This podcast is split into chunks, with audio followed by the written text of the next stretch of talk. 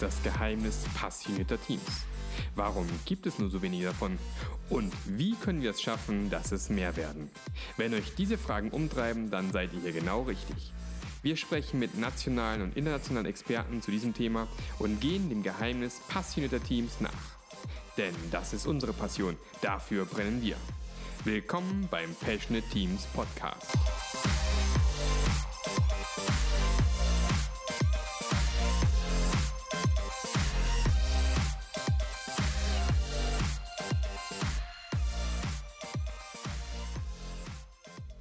So, hallo und herzlich willkommen zu einer neuen Folge vom Passionate Teams Podcast. Heute mit Gästen aus Hamburg. Und wir sprechen heute mit der, mit der Jugendhilfe auf Kurs in Hamburg und haben den Manuel Kappernagel an der Strippe und den Lutz noch. Vielleicht stellt ihr euch mal ganz kurz vor. Ja, wir heißen äh, Aufkurs minus Jugendhilfe, G GmbH. Wir sind eine gemeinnützige G GmbH und ich bin der Geschäftsführer Manuel Kappernagel. Bin 36 Jahre alt, habe äh, am 01.01.2015 die äh, das Unternehmen gegründet und bin jetzt im dritten, im vierten Jahr. Okay. Genau. Moin, ich bin Lutz Langhoff. Ähm, es ist eher zufällig, dass ich jetzt daneben sitze, weil wir gleich ein Meeting haben und ich einfach dazugekommen bin. Ich bin der Gründungsberater, der Manuel das halbe Jahr, bevor es losgegangen ist und die zwei Jahre danach begleitet hat. Okay. Spannend. So wie ich auf euch äh, aufmerksam geworden bin, ist ja genau dieses Thema hier Great Place to Work. Und ich finde es immer besonders spannend, wenn man äh, ein Great Place to Work auch im sozialen Bereich hat wo man ja oft so hört, ja, sozialer Bereich, äh, ja, da sind auch äh, die Gehälter nicht so wahnsinnig und äh, ist auch nicht mehr so einfach die Umgebung. Das ist schon sehr spannend, wie, wie ihr das bei euch macht. Wie, wie seid ihr aufgestellt bei euch? Ähm, wie, also jetzt nochmal, präzisieren nochmal die Frage, wie sind wir aufgestellt? Also wie organisiert ihr euch bei euch intern? Was macht, was macht, was ist anders bei euch wie bei anderen? Ja, also wir machen ähm, erstmal sage ich so ganz grob was zu der Unternehmung, was wir machen. Also wir haben angefangen mit äh, ambulanter Jugendhilfe und ähm, sind dann über den Bereich äh, teilstationär und vollstationär äh, jetzt äh, äh, ähm, angelangt, dass wir eigentlich fast die ganze Palette in der Jugendhilfelandschaft anbieten. So also von ambulanter bis vollstationärer Jugendhilfe Genau, also zu mir, ich arbeite seit jetzt fast 17 Jahren in der Jugendhilfe und war vorher bei einem diakonischen Träger zehn Jahre lang. Und ähm, dort äh, sind mir äh, so sehr straff hierarchische Strukturen äh, begegnet. Und das liegt äh, zum, zum, zum großen Teil daran, dass der diakonische Auftrag, das ist ein kirchlicher Träger gewesen, dass der diakonische Auftrag den Klienten sehr in den Mittelpunkt des Handelns ste äh, stellt, was ja ethisch, moralisch was wunderschönes ist, aber die, äh, die Konstante oder die Variable der Mitarbeiter kommt da gar nicht so stark äh, oder tritt da gar nicht so stark in Erscheinung. Und das war meine Hauptmotivation, äh, einen eigenen Träger zu gründen, weil ich das hier in Hamburg in der Jugendhilfelandschaft nicht gefunden habe. Und wir versuchen durch äh, das Empowern von Mitarbeitern ähm, äh, diesem Umstand Rechnung zu tragen, dass äh, auch Mitarbeiter unter Schutz gehören. Ähm, genau, also ich glaube, es ist jedem äh, bekannt, dass die Burnout-Quote im sozialen Bereich sehr hoch ist und äh, mhm. das ist auch ein Fokus, den muss man mit beachten. Das geht äh, von sehr hohen partizipatorischen Elementen bei uns im Träger äh, über zu äh, Fortbildung, gezielte Fortbildung. Äh, wir haben Coaching-Gruppen bei uns, wir haben Mentoring-Gruppen. Genau, das würde ich so jetzt grob sagen, äh, ist, äh, ist die, die, äh, also so sind wir aufgestellt. Okay, klingt ja sehr spannend. Also genau, du hast auch gerade eben erwähnt, also Burnout ist ja im sozialen Bereich natürlich auch ein, ein ganz, ganz großes Thema. Kannst du ganz kurz den, den Leuten, die da nicht so in dem Thema drin sind, erklären, was da die Challenges sind, warum man da sehr leicht in so, in so einen Burnout reinkommen kann? Ich würde das ganz gern mal äh, an, an so einem Beispiel festmachen. Wir waren mhm. letztes Jahr auf, einem, äh, auf einer äh, Messe in Düsseldorf, der Kinder- und Jugendhilfetag. Haben, haben dort ein, ein, ein, großes Plakat an eine Wand gemacht äh, und äh, zu dem Thema, äh, was macht mich glücklich in der sozialen Arbeit. Mhm. Da konnten die Messebesucher an unserer Wand quasi aufschreiben, was, äh, äh, was sie glücklich macht. So, da ähm, sind die Ergebnisse sehr äh, differenziert, aber äh, ein, ein, Großteil dieser, dieser Ergebnisse ist schon äh, so, meine Arbeit macht mich glücklich, wenn mein Klient glücklich ist, wenn er, äh, wenn er lächelt, äh, wenn die Hilfe gut läuft. Ähm, Genau, das sind so Sachen, die, die sind alle sehr am Außen orientiert. Also ich, ich mhm. bin abhängig von, äh, von Sachen, die ich, äh, die ich eigentlich so direkt gar nicht beeinflussen kann. So, weil wir haben auch im sozialen Bereich keine Input-Output-Beziehung zwischen dem Handeln des Sozialpädagogen und dem Klienten. So, das heißt, das ist eine, äh, ist eine Ausrichtung, die sehr variabel ist. So. Mhm. Und dadurch eben, genau, dadurch, dass man es nicht selber beeinflussen kann, kommt man leicht in so einen Burnout-Modus rein. Genau, also so das Thema Macht und Ummaß, Wirksamkeit, also wie kann ich wirken ähm, und das äh, versuchen wir auch aus uns selber heraus zu produzieren. Also was, äh, was kann ich tun und bis wohin ist auch eine Grenze erreicht. So, also wie kann ich abends auch gut nach Hause gehen. Ähm, ja. Okay, und was macht ihr konkret dann als Firma, um dort zu unterstützen? Wir bieten, äh, wir haben Coaching-Systeme, also die Leitungskräfte sind alle im Bereich Coaching gut aufgestellt und ausgebildet. Ähm, wir haben Mentoring-Gruppen, ähm, das heißt, es sind so Zweierschaften zwischen einzelnen Kollegen. Mhm. Und äh, wir haben auch Coaching-Gruppen. So, das heißt, wir, äh, also es gibt ja auch dann mal Fälle, die äh, die sehr einprägsam sind. Das sind die sogenannten Kinderschutzfälle, wo Kinder auch aus den Familien herausgenommen werden. Und das sind Sachen, die, äh, die sind emotional natürlich auch sehr, sehr äh, aufreibend und belastend für die Mitarbeiter. Und versuchen wir direkt und vor Ort äh, die Mitarbeiter aufzufangen und ähm, so eine Art Coaching oder kollegiale Fallberatung auch direkt vor Ort anzubieten. Und das macht ihr dann intern, also quasi ihr coacht euch gegenseitig oder habt ihr da nochmal externe Kräfte, die da mit reinkommen? Wir haben auch externe Kräfte, also eine, also wir arbeiten äh, wie, wie viele Träger mit, mit einer externen Supervision, aber wir machen auch viel intern. So, Supervision ist im Turnus alle vier Wochen.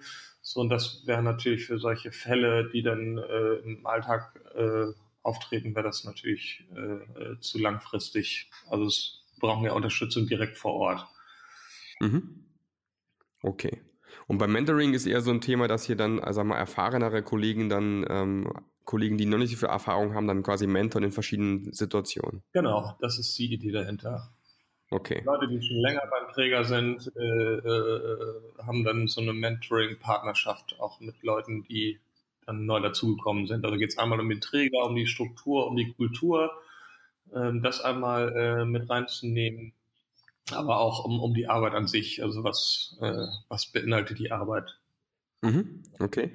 Und du hast vorhin gesagt, ähm, ihr legt sehr viel Wert auf partizipatorisches äh, Mitarbeit bei den Mitarbeitern. Hast du da ein paar Beispiele, was, da, was ihr so macht oder wo ihr die Mitarbeiter stark mit einbezieht bei der Gestaltung im Unternehmen? Genau, wir haben, äh, äh wir haben so zwei Ebenen der Arbeit. Das eine ist die direkte, äh, äh direkte Arbeit äh, am Klienten und dann gibt es halt äh, verschiedene äh, Möglichkeiten ähm, am Unternehmen mitzugestalten. Äh, Im Moment heißen die noch Arbeitskreise. Wir sind gerade auf, einer, auf der Suche nach einem neuen Begriff, weil Arbeitskreise sehr formal klingt, aber das mhm, okay. Ähm, und in diesen Arbeitskreisen kann man aktiv ähm, am Unternehmen äh, mitarbeiten. Also es gibt Arbeitskreis Kommunikation, es gibt Arbeitskreis Pädagogik, es gibt den Arbeitskreis äh, Büro und Orga, es gibt den Arbeitskreis Teaching and Tools. Das sind verschiedene Arbeitskreise, wo man, äh, wo man versucht, äh, für den Träger einen Output zu generieren, der, der allen letztendlich dient. Mhm. War auf dem Weg, ähm, ähm, die, die, äh, diese Arbeitskreise oder in der Überlegung, diese Arbeitskreise zu budgetieren, also dass jeder Arbeitskreis ein eigenes Budget hat und äh, damit quasi äh, ähm, ja, da, dass, dass sie komplett autonom Entsche äh, Entscheidungen treffen können. Genau, das ist, glaube ich, ein ganz wichtiges Element. Also ihr schaut schon, dass die Arbeitskreise vielleicht dann irgendjemand äh, jemand definiert ist, der den Arbeitskreis wahrscheinlich mitleitet und dann gibt es vielleicht zukünftig ein ganz klares Budget, dass die quasi autonom auch für sich arbeiten können. Genau, wir haben einmal, einmal im Monat haben wir äh, äh ein Supernavigations, äh, eine Supernavigationssitzung, die heißt bei uns Supernavi. Ähm, dort werden Ergebnisfolien aus den Arbeitskreisen vorgestellt und das läuft dann dort ganz demokratisch ab, wenn äh, über 75 Prozent äh, Zustimmung zu diesen Ergebnisfolien äh, äh, erlangt wird, dann ist, äh, sind diese Ergebnisfolien für alle verbindlich. Mhm, okay. Genau. Lutz, was kannst du uns noch sagen zum Thema Aufkurs Jugendhilfe? Oh, eine ganze Menge. Äh, ist wirklich enorm spannend, äh, wie die gestartet sind, was für eine Power und Energie da drin ist. Was aber zu deinem Thema mich dabei enorm interessiert, ich habe ganz viele Gründer gesehen, die mit einem sehr idealistischen Ansatz gestartet sind. Und dann kommen die ersten richtigen Schwierigkeiten mit Mitarbeitern. Dann kommen mhm. die ersten äh, echten Krisen und auf einmal rutschen die wieder in autoritäres Verhalten. Mhm. Die Gründer fangen an, die Löcher zu stopfen, äh, von oben herab zu behandeln. Das passiert öfters, als man denkt. Und äh, genau das hat Manuel nicht gemacht. Und er hat auch genug Krisen am Anfang gehabt. Klammer auf, hat ja jedes Startup, Klammer zu. Ja. Ähm, und da, da stehe ich daneben und muss meinen Hut ziehen, wirklich ganz doll sagen Respekt, weil da hat jemand eine ganz tiefe Vorstellung darüber, wie die auf Kurs Jugendhilfe laufen soll und bleibt dabei und zieht das durch, auch wenn es selber weh tut, stellenweise. Mhm. Habe ich das so richtig ausgedrückt? Das klingt gut, ja. das klingt gut. Die Schmerzen kann man spüren. Okay. Genau. Und ähm, sagen, also ich würde da gerne einspringen. Ähm, einfach nur so von, von meiner Erfahrung. Es ist, äh, ich glaube, es ist leichter, äh, in, in äh, starren Hierarchien zu arbeiten, weil die Rollen da sehr klar sind und ähm, wir sind da noch auf dem Weg. So, und ich sage ganz, ganz klar, das Führungshandeln, was wir äh, anbieten, das ist äh, äh durchaus das äh, Führungshandeln, was auch für die Leitungskraft äh, sehr viel mehr Kraft und sehr viel mehr Ausdauer äh, abverlangt. Mhm. Doch, bis wir letztendlich in eine ja. Kultur über, überführen. Aber äh, da, durch die Prägung äh, äh, der Mitarbeiter von anderen Trägern, äh, so das ist schon äh, ein langer Veränderungsprozess, dass Leute auch verstehen, okay, das ist äh, zwar mein Geschäftsführer, aber es ist auch mein Gegenüber und wir versuchen das irgendwie auf Augenhöhe zu lösen. Das Problem. Man darf dabei ja nicht vergessen, dass ähm, die wenigsten Menschen dieses partizipative Arbeiten auf Augenhöhe in irgendeiner Weise gewöhnt sind. Und äh, selbst wenn man das cool findet beim Anfang und deswegen kommt und vielleicht ein Teil werden möchte, ist das so sehr Neuland, dass äh, das sehr viel Unsicherheit mit sich bringt. Das kostet Kraft beim Anfang. Das ist nicht einfach. Ja, genau, so meine Erfahrung. Also die meisten, ähm, sagen wir, Menschen, da geht's ja meistens schon so in der Schule los. Ja, da gibt's ja ganz klare Strukturen und Hierarchien. Der Lehrer sagt, wo es lang geht. Ähm, es geht dann oft weiter in der Ausbildung irgendwo. Und wenn man dann noch in Unternehmen arbeitet, die sehr starke Hierarchien haben, wo man gewohnt ist auch, dass man ganz klare Ansagen bekommt, was zu tun ist. Ähm, und ich sage mal ganz fies, irgendwann auch gewohnt ist, fast gar nicht mehr selbst zu denken. Ja. Und ähm, man plötzlich dann in eine Umgebung kommt, wo es heißt, hey, hier, Freiraum, ähm, du darfst selbst gestalten, du darfst selbst mitwirken, dass das für viele erstmal eine wahnsinnige Umstellung ist. Wie helft ihr euren Mitarbeitern da, dass sie die Umstellung hinbekommen?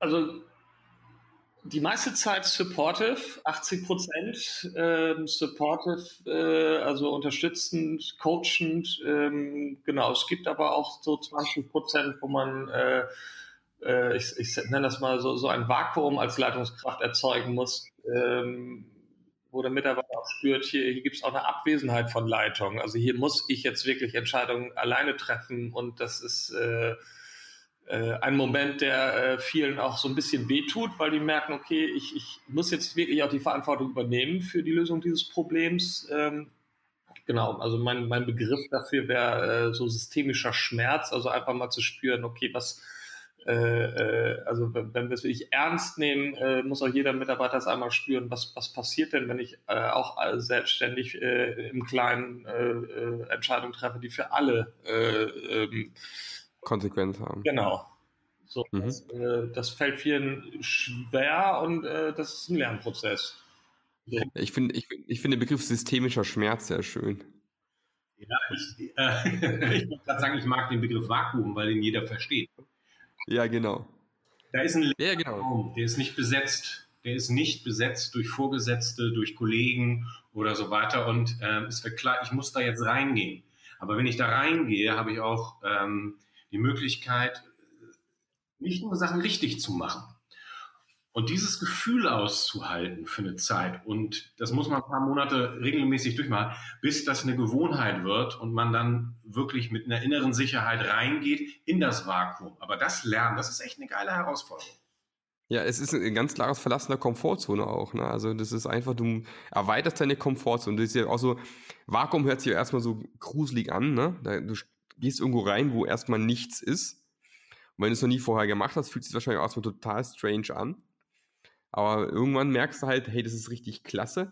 Und das Schöne ist ja, die Mitarbeiter fangen irgendwann auch diesen Gestaltungsraum zu nutzen immer mehr. Die fangen auch an, im Prinzip, also das Unternehmen an sich wird viel resilienter, also sprich, ist viel eher in der Lage, auch irgendwelche besonderen Fälle abzufedern, weil es nicht mehr die eine Person ist, die alles regelt und macht, ja. sondern du quasi eine Mannschaft schaffst, die in der Lage ist, eben auch auf Situationen zu reagieren, ohne dass irgendjemand ganz oberst entscheiden muss. Und das ist eigentlich das, was total spannend und schön ist. Genau, und ich würde sagen, das ist so der, die, die größte Herausforderung, aber ich glaube auch die, äh, die wichtigste Herausforderung, weil sonst ist es wirklich so, dass man nach relativ kurzer Zeit irgendwann wieder in alte Verhaltensweisen, sprich in alte Hierarchieformen zurückfällt.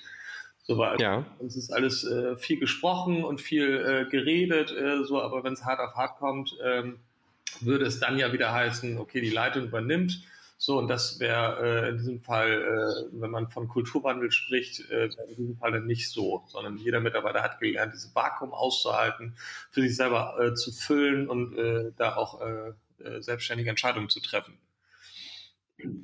Ja. Und dazu muss natürlich auch eine Kultur da sein. Ich meine, das ist ja der Vorteil in Anführungsstrichen bei euch, ähm, dass ihr bei der Firmengründung schon von Anfang auf so eine Kultur Wert gelegt habt und von Anfang die Kultur hattet. Andere Unternehmen verkämpfen natürlich damit. Wenn ich jetzt in irgendwo, wie du vorhin gesagt hast, eine kirchliche Einrichtung reingehe, die schon seit keine Ahnung wie vielen Jahrzehnten oder manchmal sogar Jahrhunderten existiert, ähm, und sage so, pass mal auf, ab morgen äh, fangen wir mal an, genau so zu arbeiten, dass ich hier mich da voll rausnehme und ihr habt da Spielraum ohne Ende. Mhm. Das wird vermutlich auch sehr schwierig sein. Ne? Das wäre ein schmerzhafter Prozess, auf jeden Fall. Ja, Glaube ich auch. Und wenn man, den, wenn man den mal so eben, wie du ihn angesprochen hast, einführen würde, äh, das wäre unverantwortlich. Das ja, total. Forderung, das kann ich nicht machen. Ich kann diesen Menschen, die 20, 30, also von der Kultur seit Jahrhunderten in eine Richtung geprägt sind, auf einmal sagen, hey, und jetzt machen wir das alles ganz anders.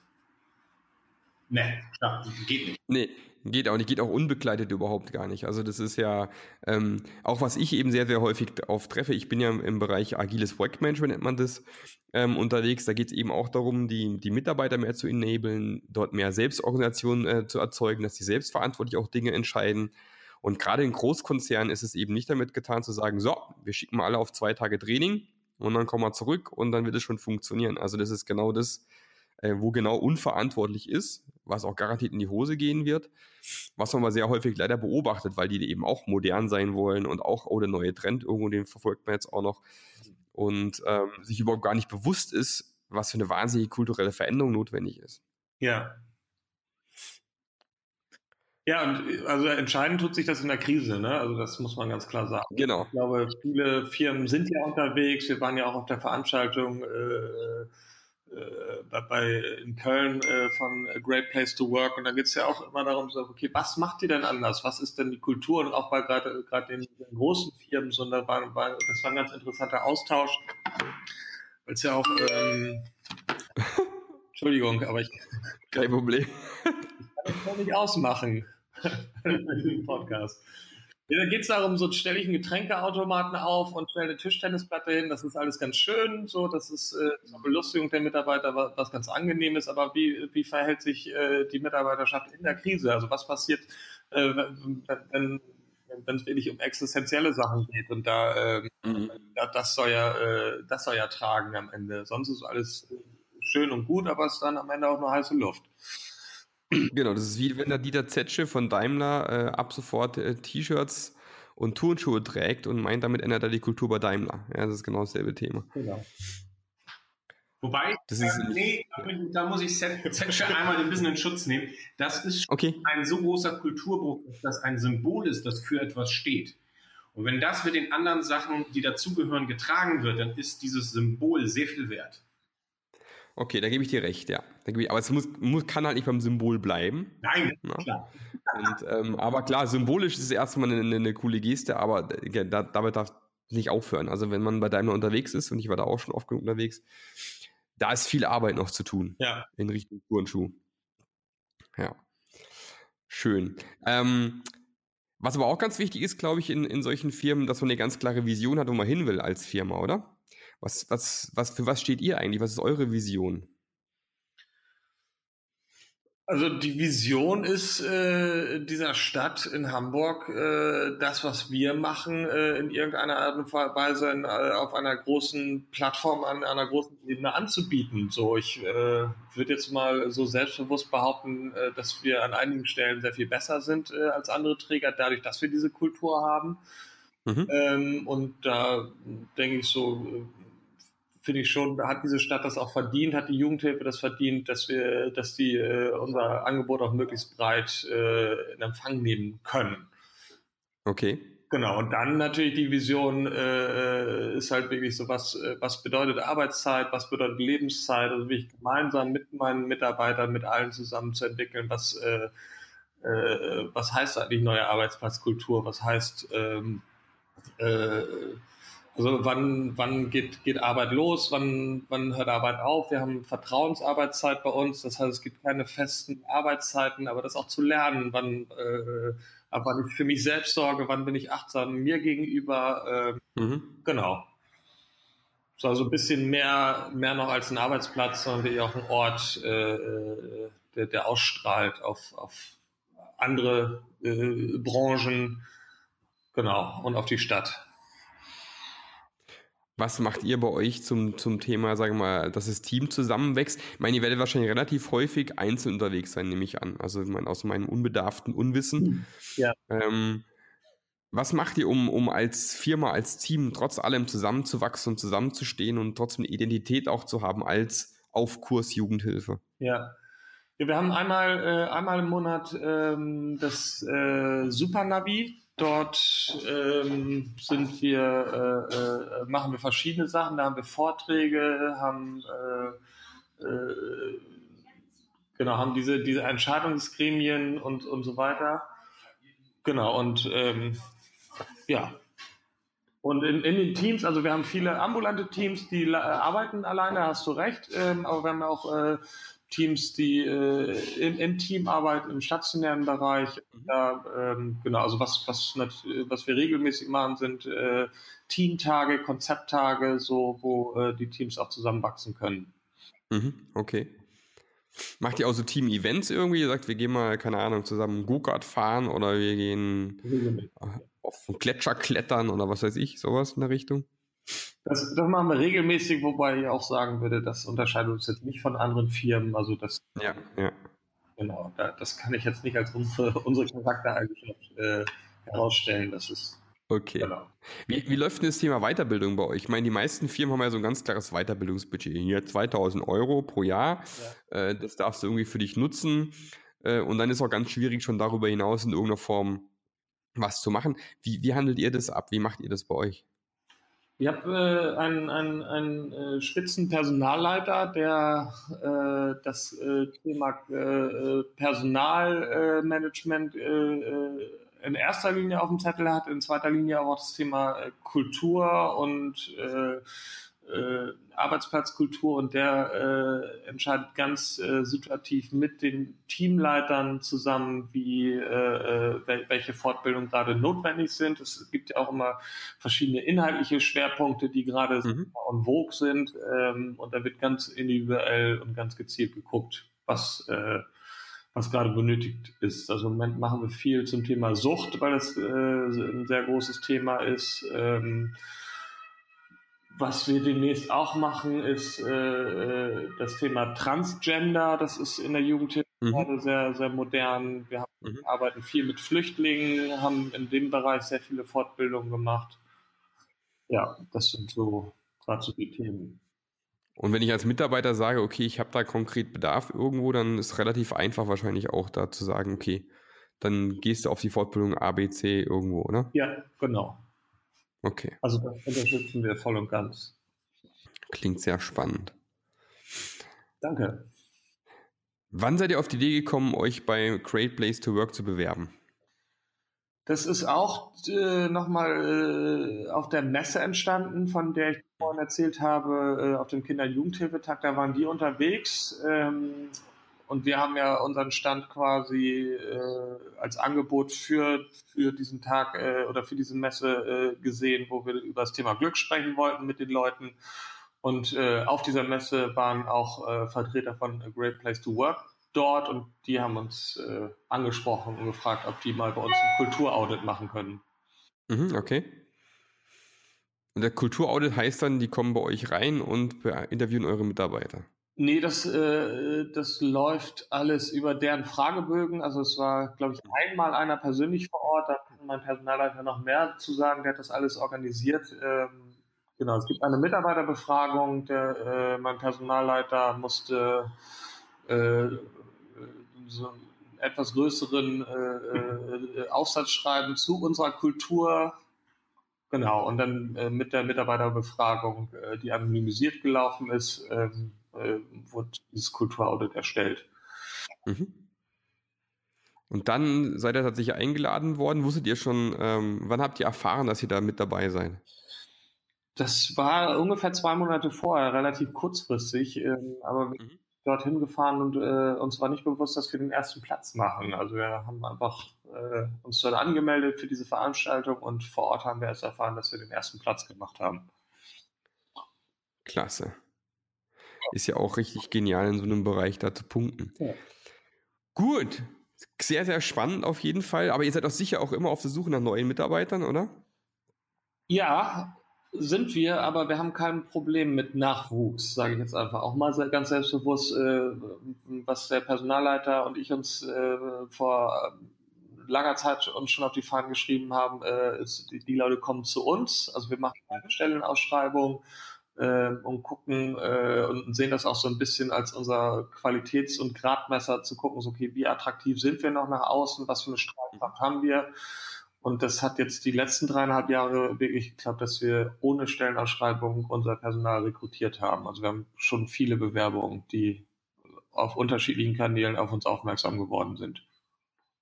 Sehr schön. Ja, gerade Great, äh, Great Place to Work ist natürlich auch eine riesen Plattform, wo man auch Bekanntheit kriegen kann in dem Bereich. Ja.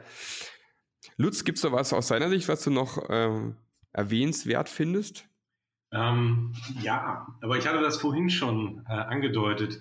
Diese Klarheit, mit der man beim Anfang sich sagt, das will ich, mhm. stand ganz, ganz oben bei dem Manuel auf der eigenen Liste. Da war auch nichts zu rütteln und ich habe, äh, also aus meiner Sicht ist das immer interessant, wenn ich jemanden sehe, so die, die ersten ein, zwei Jahre, ob jemand auch dabei bleibt. Und mhm. dieses, äh, ich will das so tief, ohne das hätte es das auch nicht gegeben. Und für, mhm. für, alle, die sich überlegen, hey, wie verändere ich Arbeitskultur, wo soll das hin, ist die entscheidende Frage dabei, will ich das wirklich? Mhm. In, ich sag mal platt, autoritäre Strukturen wieder zurückzufallen, das ist das Einfachste der Welt. Genau, das sind wir alle gewohnt.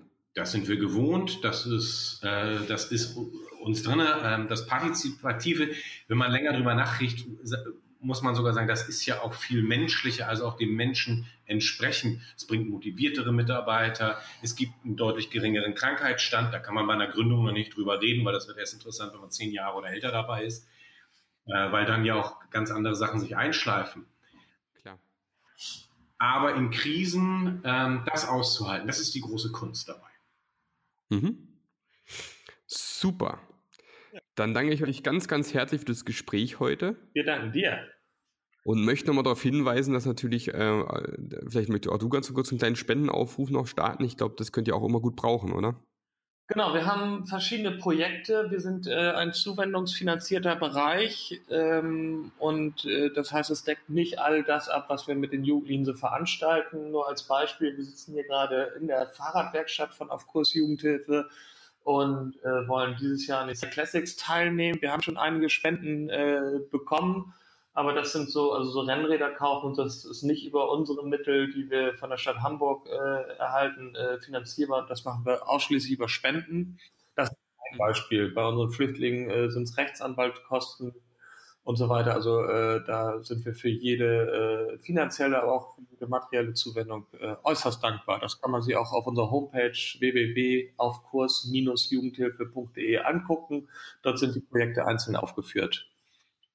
Genau.